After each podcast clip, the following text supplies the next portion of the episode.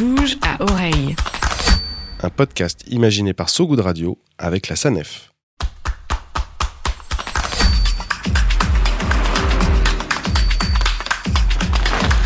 De bouge à oreille. Bouge à oreille. Bonjour toutes tous, bienvenue sur So Good Radio, la station qui ne vous raconte pas d'histoire, seulement des histoires.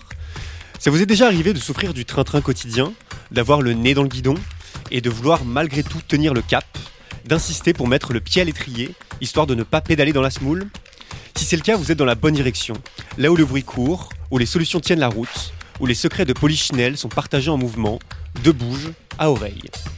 Bouge à oreille, c'est un podcast So Good Radio dédié aux mobilités de demain.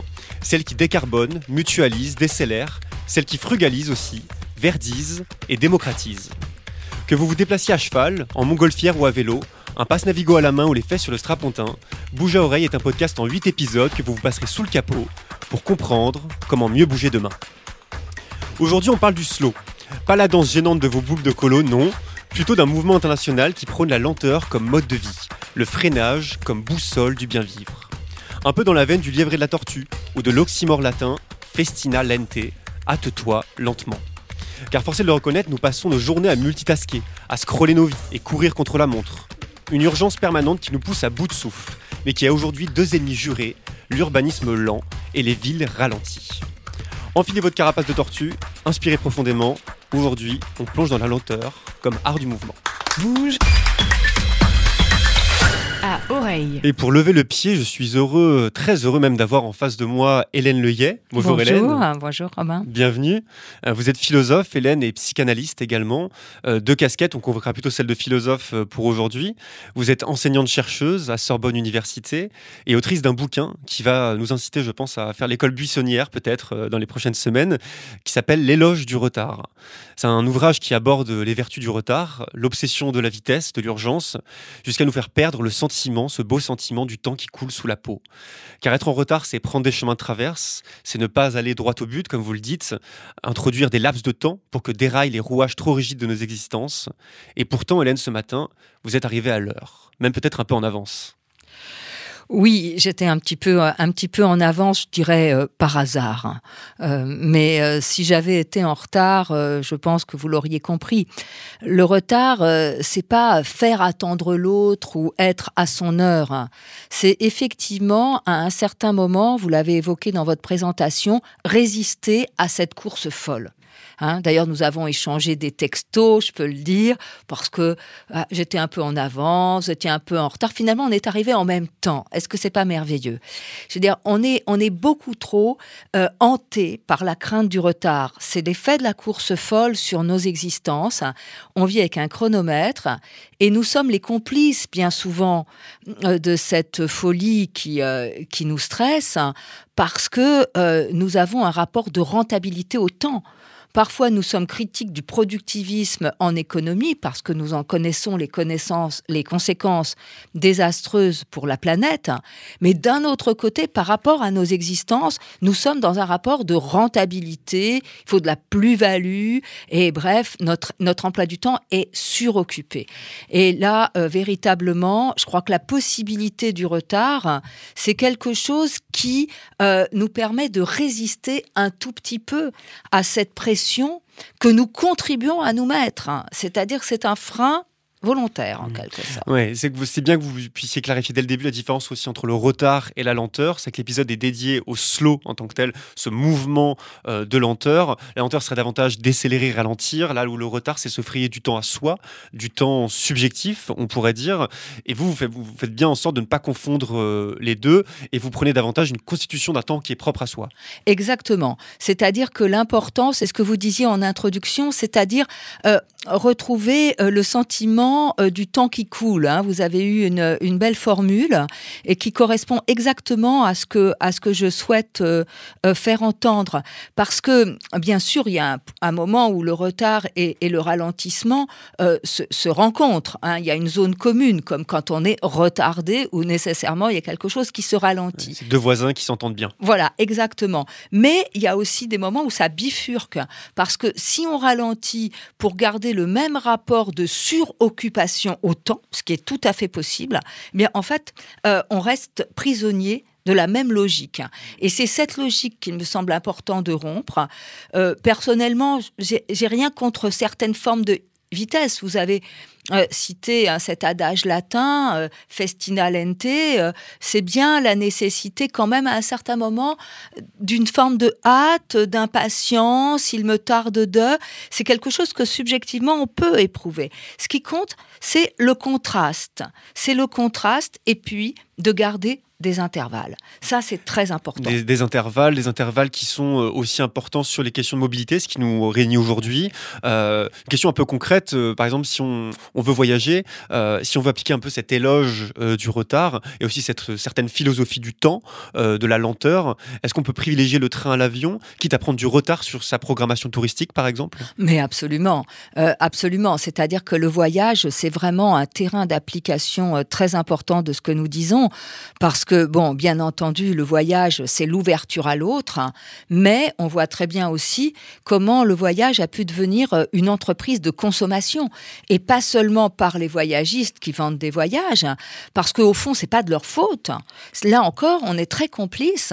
C'est-à-dire si euh, on a un rapport au voyage qui est un rapport de consommation, euh, je vais au Canada, il faut que je vois les baleines, il faut que je vois des caribous, il faut que je vois les feux du Niagara, il faut que à ce moment-là, on passe à côté non seulement de la rencontre avec les autres, qui est quand même la première euh, euh, euh, chose qu'on doit viser quand on voyage, mais également de ce que le voyage nous offre, qui est une temporalité autre.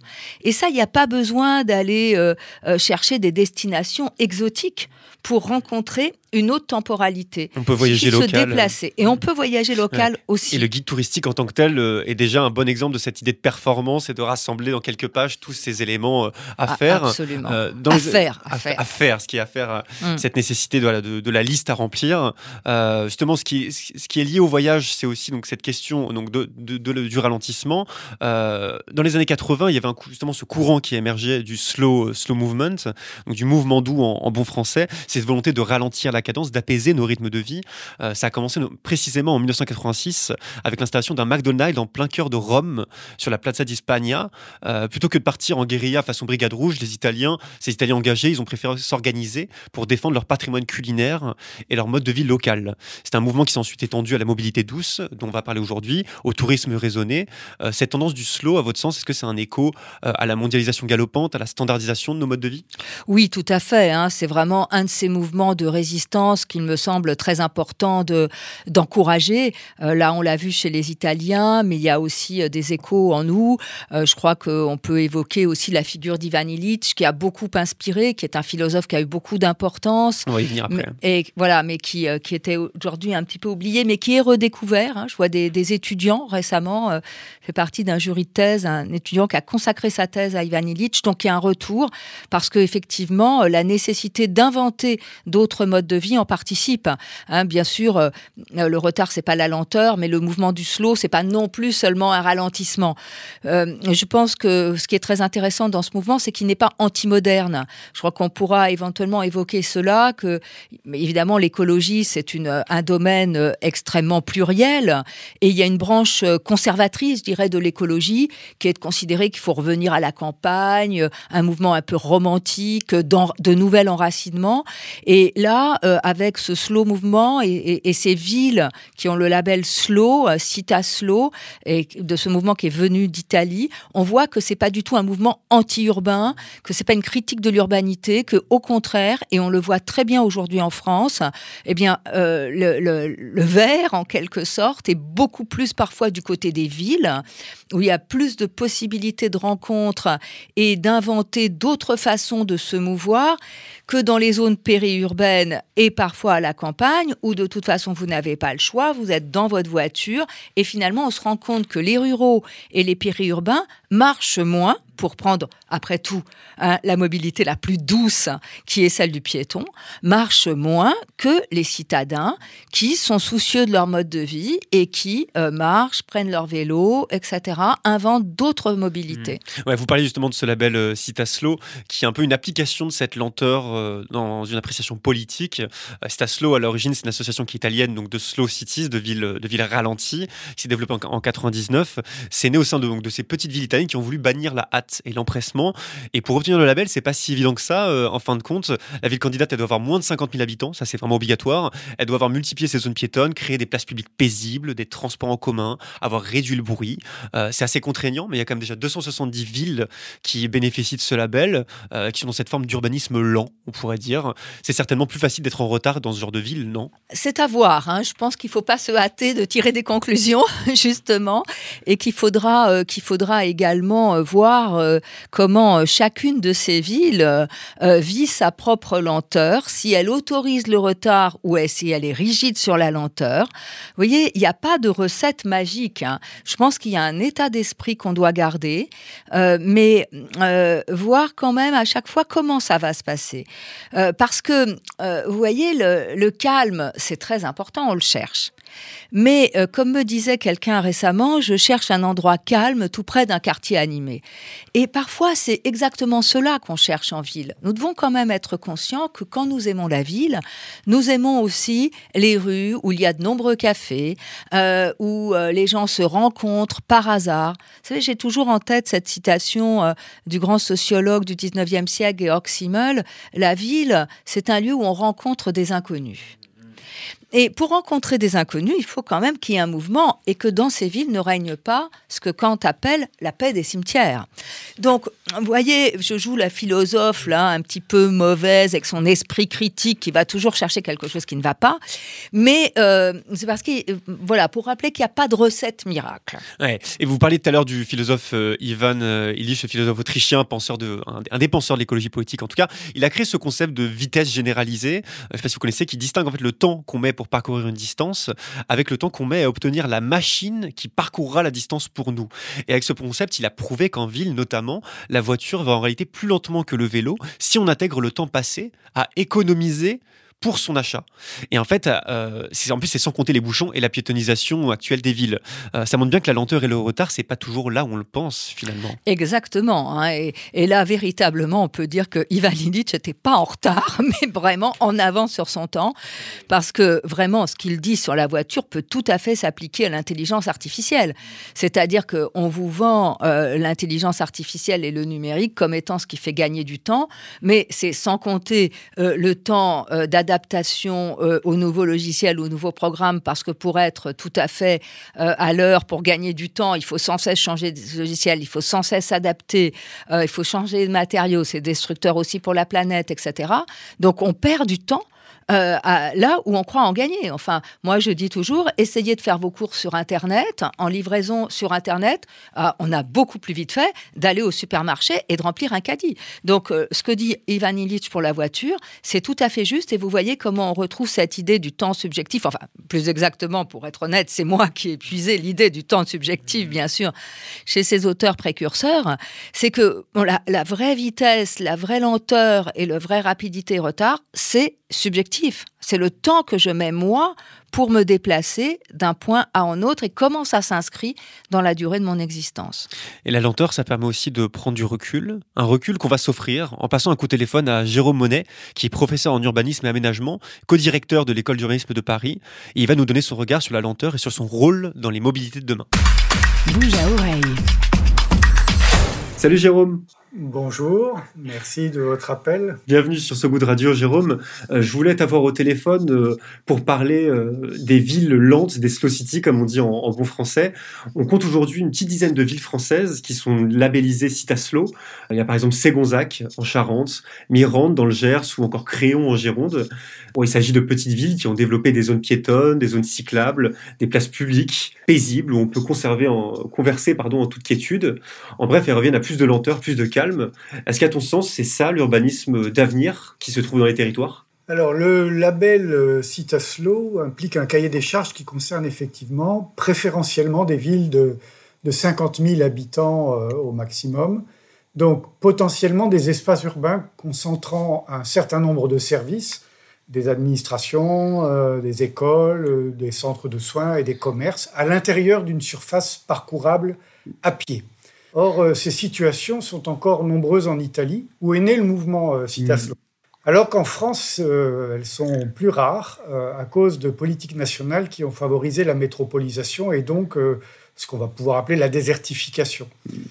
Alors, ce qu'on va rencontrer, c'est peut-être des zones piétonnes et des places paisibles, mais s'il n'y a pas de service ni de vie sociale, euh, on risque de trouver un urbanisme de maquillage qui correspond à, une notion vague comme la ruralité, qui recoupe la campagne, la province, chasse, pêche, nature et tradition.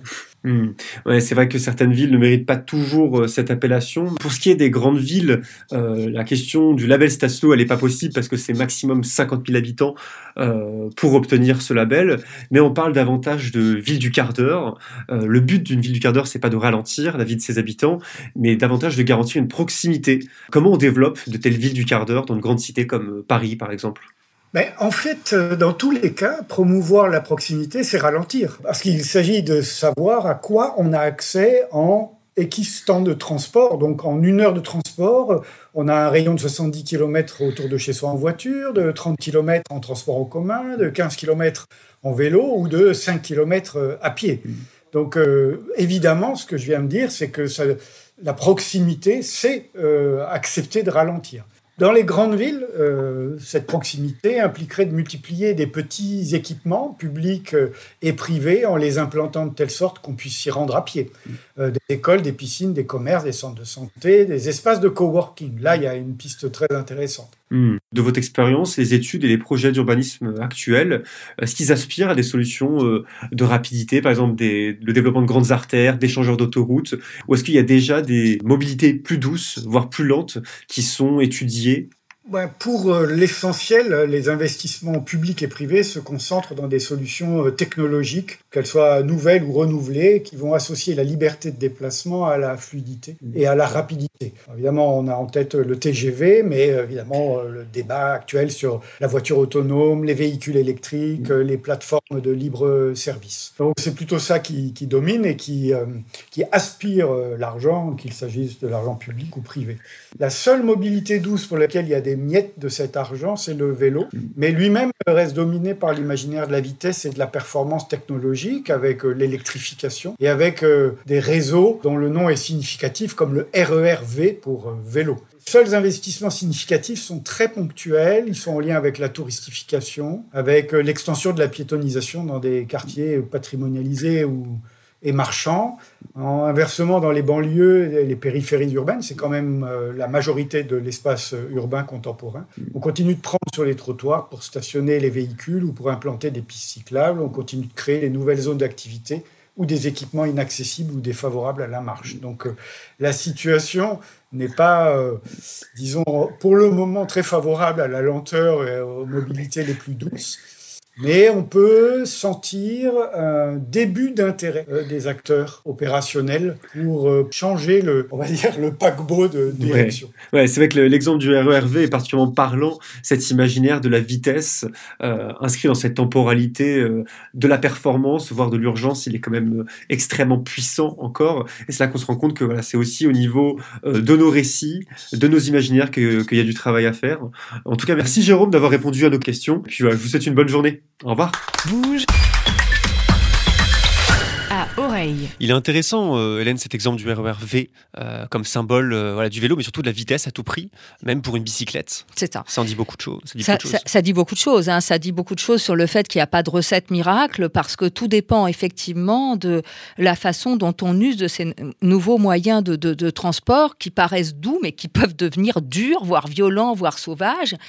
On peut voir d'ailleurs le comportement des cyclistes qui est extrêmement variable. Certains, effectivement, jouent la performance disent d'ailleurs je prends mon vélo parce que ça va plus vite que de prendre le métro, d'attendre le métro sur le quai. Comme dirait Ivan Illich, justement. Exactement, comme dirait Ivan Illich, c'est tout à fait anti-convivial parce que, pas oublier aussi que la convivialité, c'est euh, est-ce qu'on est, est-ce qu'on met l'outil à notre service ou est-ce que c'est nous qui nous mettons à la au service de l'outil. À quel point il y a une perte d'autonomie et à quel point on, est, on est désempuissanté ou empuissanté au contraire par l'outil qu'on utilise. Ah, absolument, c'est-à-dire que si euh, l'outil euh, euh, reste convivial, c'est-à-dire qu'il reste partageable, il reste, on peut l'insérer dans notre mode de vie, il, a, il a le sens qu'on lui donne, tandis que quand on se met au service de l'outil, eh ben, effectivement, on est pris dans des objectifs qui nous dépassent et qui sont parfois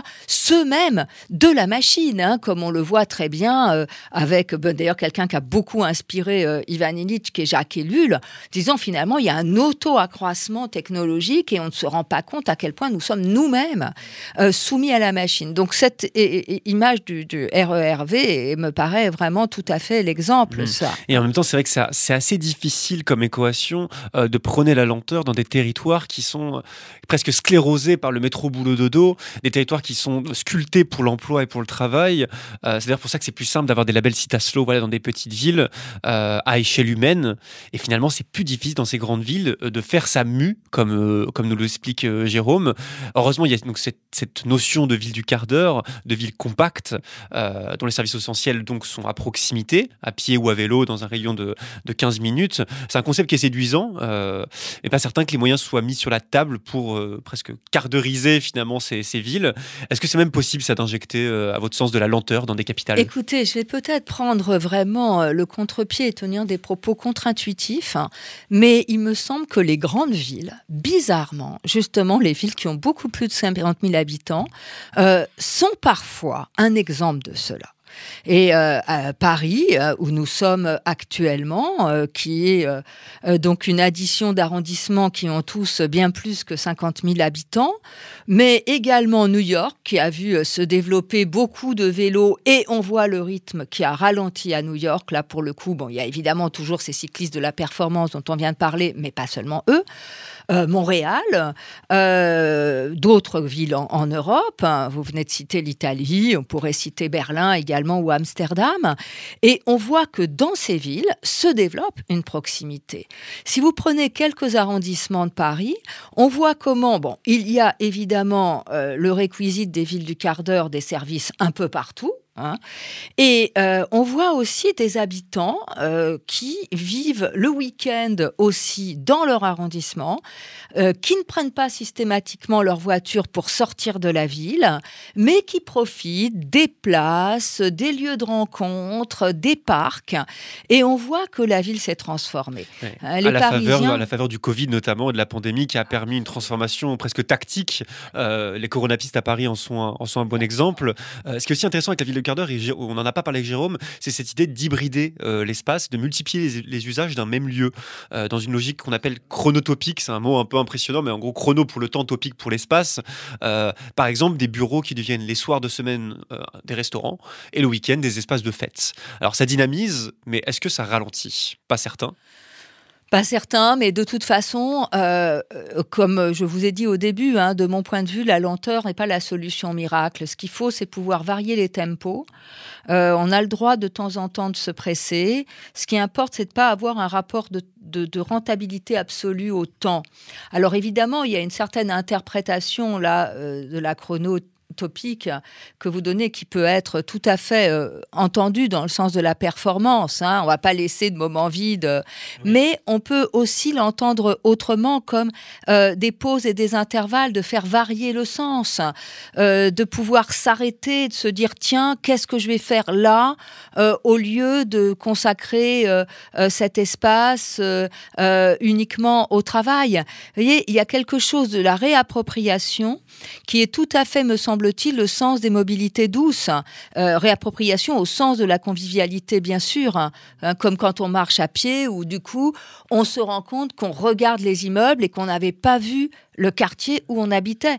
C'est ça aussi la ville du quart d'heure. On sent qu'il y a presque une rythmique musicale dans ce que vous décrivez avec euh, des intervalles, des pauses, des interstices. C'est, et c'est, d'autant plus intéressant que certains quartiers euh, dans des grandes villes, dans des, villes du quart d'heure comme à Paris, elles peuvent adopter un côté petit village et du coup peut-être euh, une, une, une, dynamique musicale différente, justement, un autre tempo, une autre cadence comme vous dites.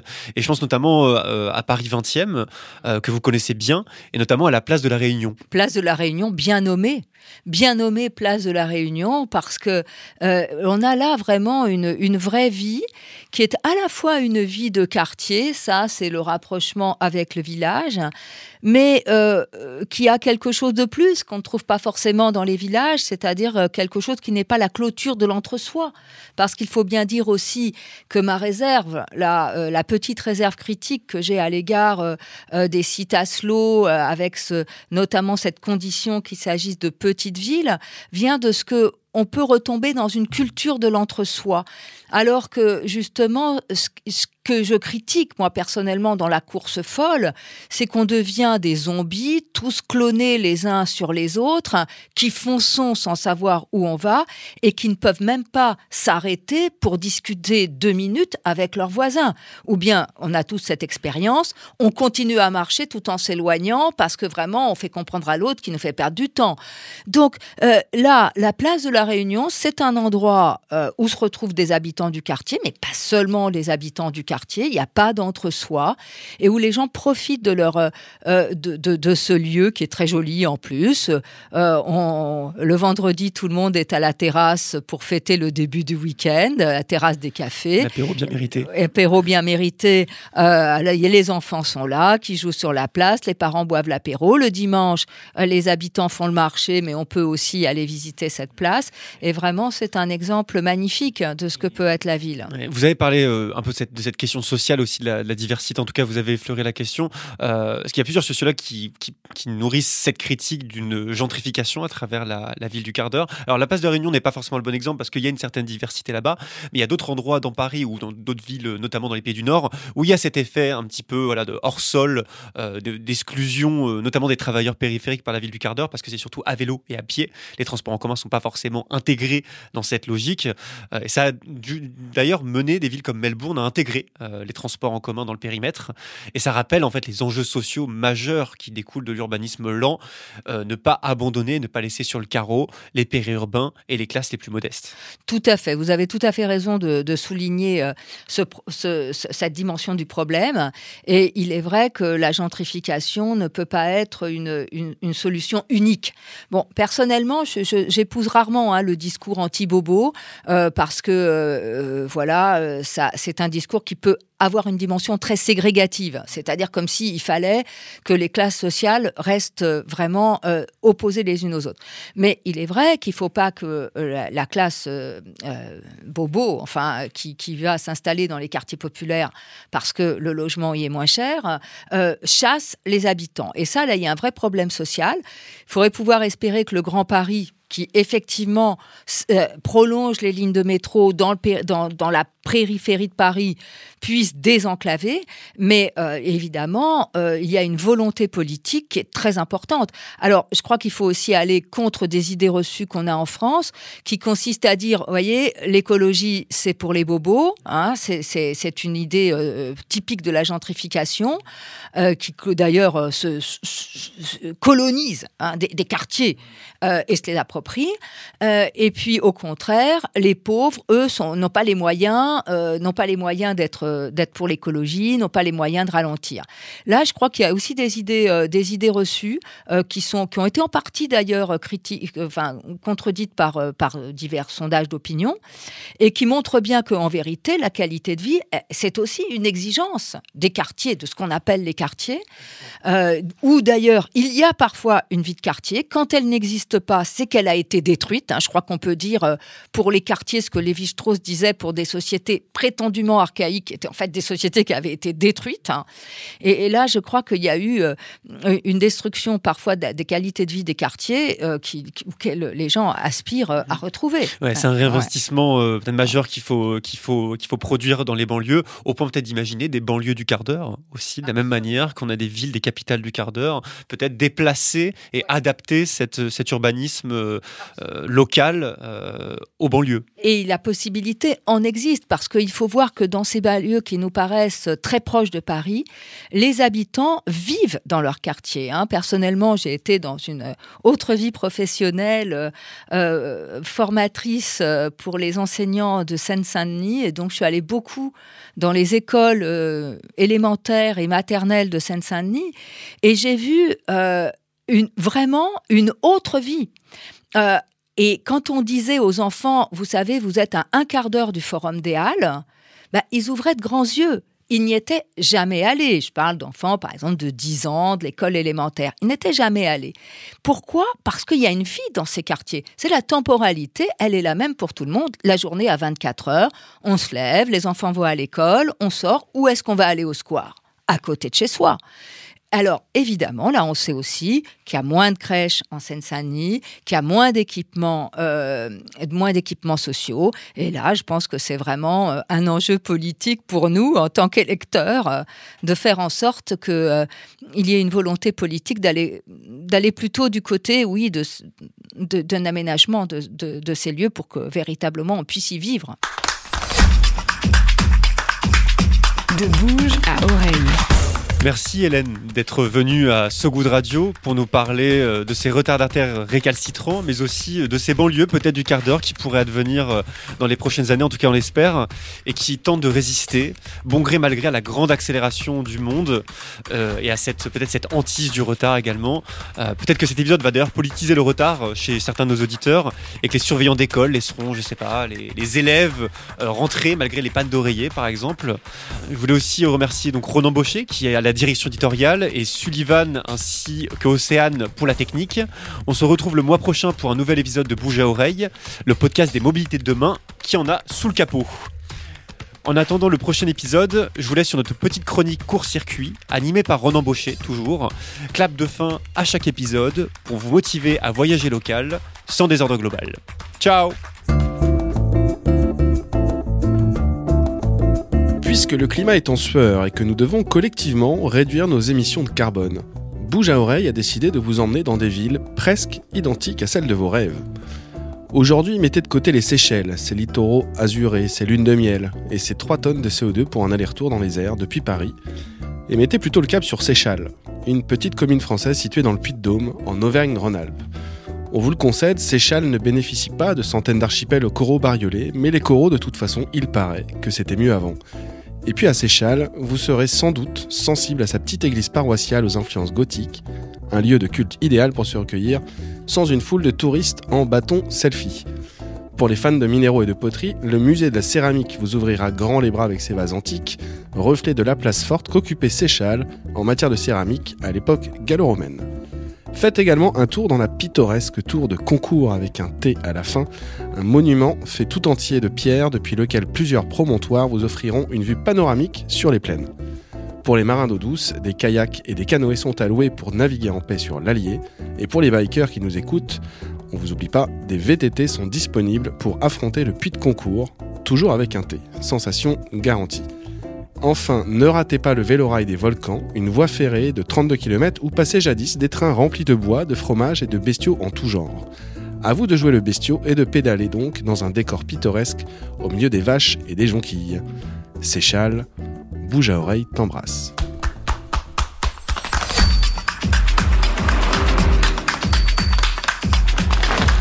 De bouge à oreille.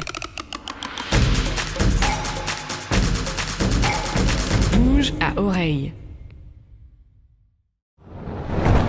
On peut faire tellement plus.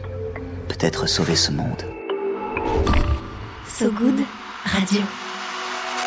10 minutes, pour sauver, le monde. 10 minutes pour sauver le monde. La quotidienne info de So Good Radio.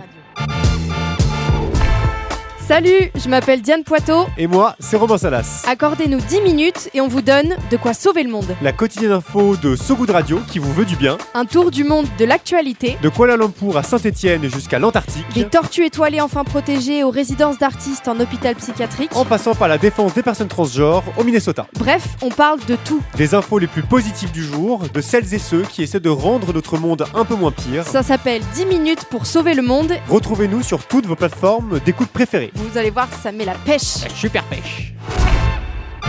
10 minutes 10 minutes pour sauver le monde. So Good Radio. So Good